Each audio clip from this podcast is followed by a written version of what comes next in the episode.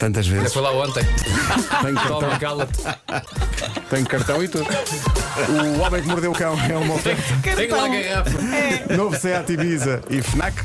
Título deste episódio: Aviões em terra, ovnis nos céus e parece que andam ao gás óleo.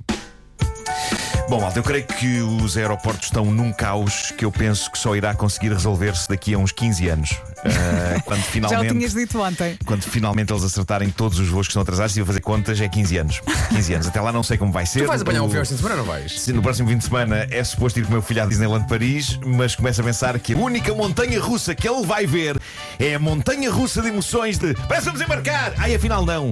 E depois voltamos para casa, cabisbaixos. Ó Pedro, tu soubeste de um, de um senhor brasileiro que se tornou a grande estrela. Sim, eu vi, eu vi, eu vi. Sim, sim. sim. Eu estou preso, estou fedendo. Coitado, coitado. Mas depois, mas depois brindou-nos até com, com- com o seu cocó.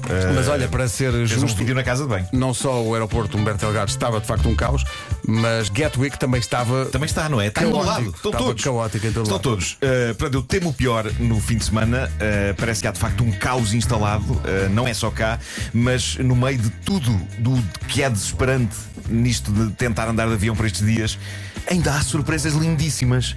Imaginem esta situação: vocês estão num avião. Estou prontos a partir, só que ele não parte. Há ali um atraso já a acontecer. E de repente, a voz de uma das assistentes de bordo faz-se ouvir pelo sistema de som do avião e ela tem 10 mil dólares para dar a alguns passageiros, nomeadamente os primeiros oito que decidam sair do avião. Foi exatamente isso que aconteceu e vale a pena assim ter transtornos em, aero- em aeroportos. O que se passou foi que neste voo da Delta Airlines na América eh, eles venderam lugares a mais. O chamado ok? overbooking? Sim. O overbooking. E a companhia aérea fez esta coisa inédita. Disse aos passageiros que estavam todos sentadinhos e prestes a partir Senhoras e senhores, eh, os primeiros oito passageiros que prescindirem deste voo recebem 10 mil dólares. E não só isso, como ainda disseram: quem tiver Apple Pay, que é aquele sistema de pagamentos que há nos iPhones, quem tiver Apple Pay até recebe o dinheiro já. Que maravilha. Uau! Incrível. Oito pessoas que não tinham particular pressa para sair levantaram as mãos no ar Claro. e saíram do avião com um lindo presente, 10 mil dólares cada uma. Eu fazia Eu, eu saía é se fosse sexta-feira e não tivesse filhos. Não, eu fazia isso, vida. Eu ia para o aeroporto uns dias, é vou trabalhar. Onde é que trabalhas? É no aeroporto? incrível. O grande problema é quando tu estás num avião, tens mesmo que ir para algum lado. Percebes? Sim, sim, sim. Portanto, não há ninguém assim de ânimo leve que diga, ah, eu posso. Porque, ou ou- ou Claro, tens que ir com. ou- claro. Ou é trabalho, ou é um É. casamento, ou uma coisa assim do género. Mas imagina uma Ou família então férias. numerosa, imagina uma família numerosa, uma família de oito pessoas, recebiam 80 mil. Imagina, a mãe, bazar. Aguenta tu, filho. É isso, é isso. Bom, mas eh, tenho aqui uma ideia para o aeroporto de Lisboa. Com todas as Olha. esperas que tem havido, eles podiam comprar a calma das pessoas, pagando-lhes para elas estarem todas aquelas horas à espera. E podia ser, sei lá, 10 mil euros. Ou mais. Até, até parece que estou a ver a administração do aeroporto neste momento a dizer: Olha, bela ideia, passem aí o livro de cheques e vamos lá abaixo. É pá, o livro de cheques. Há quanto tempo não passas um cheque? Não sei. Nem tens, acho- tu tens livro de cheque? Ninguém Não tem. tenho. Eu acho que a última vez que alguém passou um cheque foi quando alguém foi ao Museu de Cera. Exato.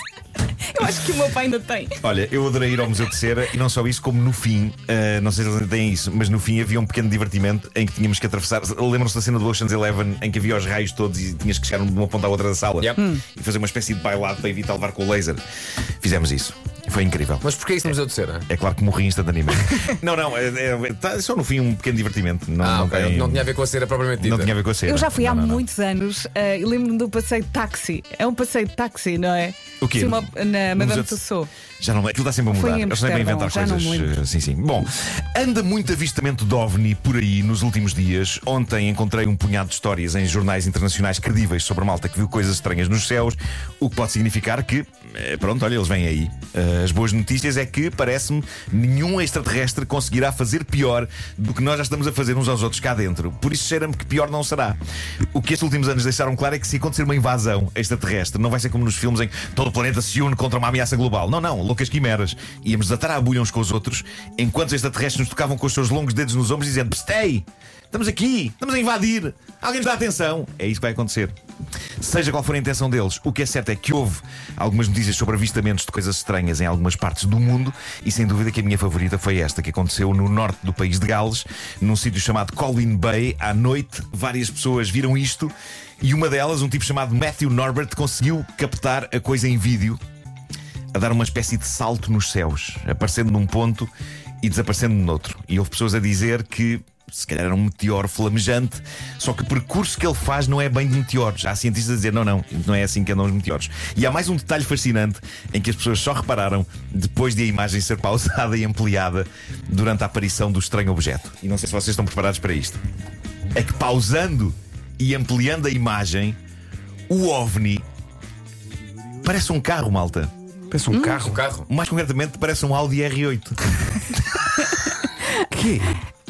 Eu, ju- eu juro que isto não é publicidade. Até porque eu não posso contratualmente fazer publicidade a outras marcas que não a do nosso estimado patrocinador, a SEAT. Mas o, o- o OVNI parece um Audi. Mas como sim, assim? Há várias pessoas a confirmar isto. O OVNI, que há umas noites andou a saltar pelos céus noturnos de Colwyn Bay, norte de Gales, parecia um Audi R8. Para mim e para esta rubrica teria sido mais espetacular se parecesse um Seat Leon, mas não. não foi, não foi. Agora, lá que é estranho é, mas aparentemente os extraterrestres andam de carro pelos céus. O que convenhamos é, um- é, é uma severa desilusão. Eu, espe- eu espero discos voadores, naves tipo a do ET, mas não viaturas que uma pessoa encontra em stands. É como se os aliens fossem os Flintstones, não é? É um bocado. Meteram-se no carro e tuca, tuca, tuca, tuca, tuca, com os seus poderes Claro, mágicos. Claro. Seja como for, o país de Gales tem, tem sido brindado com coisas estranhas ultimamente. Numa outra cidade costeira, Tywin, eh, várias pessoas acordaram uma destas madrugadas com um estranho som arrepiante de algo a arrastar ou a derrapar. E o som ecoava vindo do céu, deixou as pessoas arrepiadas. A minha teoria é que era o Audi a fazer peões. Ah, bom, ah, eu daqui a pouco vou deixar a imagem no Instagram para que vocês tirem as vossas Mas este carro é todo futurista. Eu fui procurar. Esse que esse é uma, uma, É uma máquina de um bomba. Ah, mas agora vê-la nos céus. Tá- Estás a vê-lo nos céus ou estás a ver na terra? tá. Na estrada. Não, está a ver na aqui no estúdio. Mas também não vemos mais. O Homem que Mordeu o Cão é uma oferta FNAC, onde encontra todos os livros e tecnologia para cultivar a diferença e também uma oferta SEAT Ibiza, agora com condições imperdíveis até ao final de julho. Menção honrosa para a Audi.